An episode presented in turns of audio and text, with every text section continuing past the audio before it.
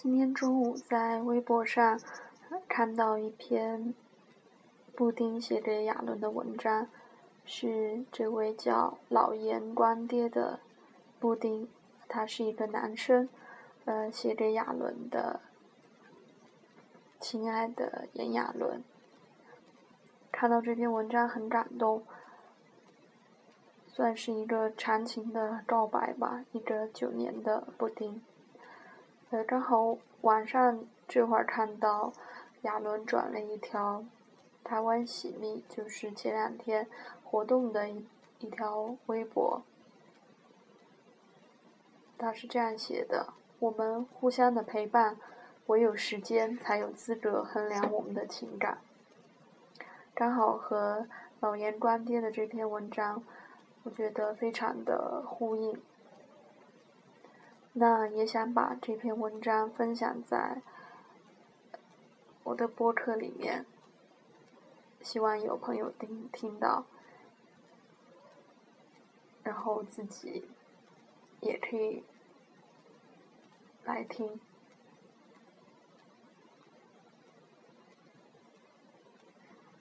亲爱的炎亚纶，皮肤有些黝黑，长长的头发。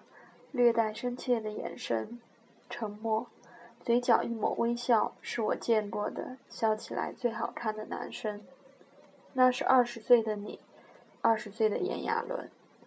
那年我十一岁，而有一群和我同龄的粉丝们，大家怀揣着同样的想法。随着时间的推移，信息化爆炸呈几何型发展，随手分享状态的 APP 越来越多。那种积攒的心情，也许现在的孩子了解的越来越少。网络高速发展，拉近了人们的距离，却又像扯开了人们的距离。时间越走越快，转眼间，大家开始厌倦，也开始遗忘当初立下的誓言，但又没有违背誓言，陪你到世界尽头。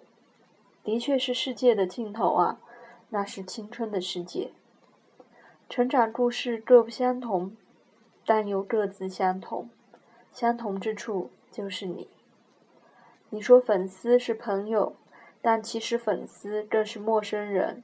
你可能不知道粉丝的姓名，不了解粉丝的生活，不知晓粉丝的近况，但同时，我们却是最熟悉的陌生人。你会经常看见粉丝的身影，甚至一些粉丝在你眼前。你亲眼见着小粉丝们从小小一只长高、长大，从稚嫩的童声变成厚重的成年音，就像自己的弟弟妹妹，甚至像孩子一样。那些年呢，我们立下誓言，我们要陪你到世界尽头。大家想着，虽然身为小孩子孱弱，可是我们迟早会长大。大家暗下决心。都要快快长大，去追寻你的踪迹。懒懒读书声，雪片纷飞的试卷，夏日教室的炎热，运动场流下的汗水，伴随着课桌上写下的四十一度飞轮海炎亚纶，书本上贴满了飞轮海贴纸，跑遍全市只为出现四十五一度炎亚纶封面内容的报刊亭，吃到快噎死的三加二饼干。喝到头晕目眩的芒果味酸酸乳，可乐，可乐，可乐，没完没了的可乐，太多太多，只要一出现你的痕迹，就立马追随上去。大家也会为了一点小事开心不已。亚伦在团体官网的四十一度的灯亮了，他上线了。阿布又更新无无名网志了，抢到第一位，发现他更新了。伦宝今天开心的笑了呢。今天更新了好多布洛格的照片。团体官网的四十一度灯亮了，他上线了。阿布又更新无名网志了，抢到第一位，发现他更新喽。伦宝今天开心的笑了呢。今天更新了好多布洛格的照片。会有粉丝因为第一次见到你，紧张到心脏发麻。不知所措，还有人在。学校撕扯着校服，操场狂奔呼唤呼喊，想要对全世界宣告似的。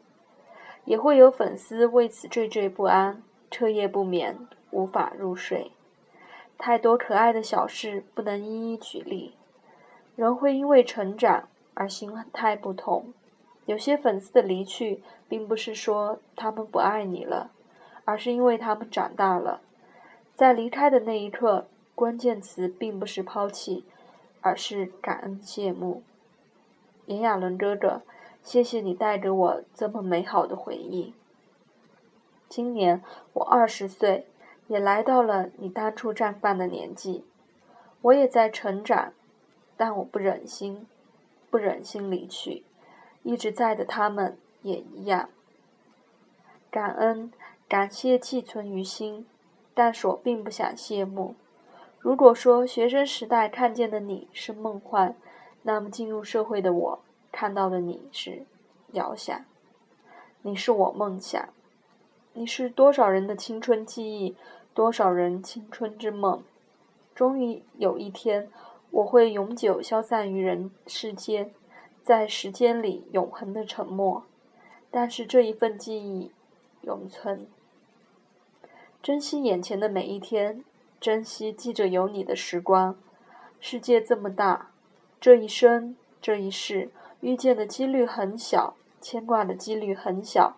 却在这小小的几率里抓住了这样美好的你。如果形容一下青春的形态，我想这是一本纪念册。不管在过去十年、二十年、三十年，不管岁月未来会变成怎样的形状，来翻阅这本纪念册，这上面的碳金字闪闪发光。这里面有一个大男孩，青涩的在笑着，他的眉眼弯弯。唇红齿白，这笑容永不褪色。这大男孩叫炎亚纶，爱未曾离去，一直都在。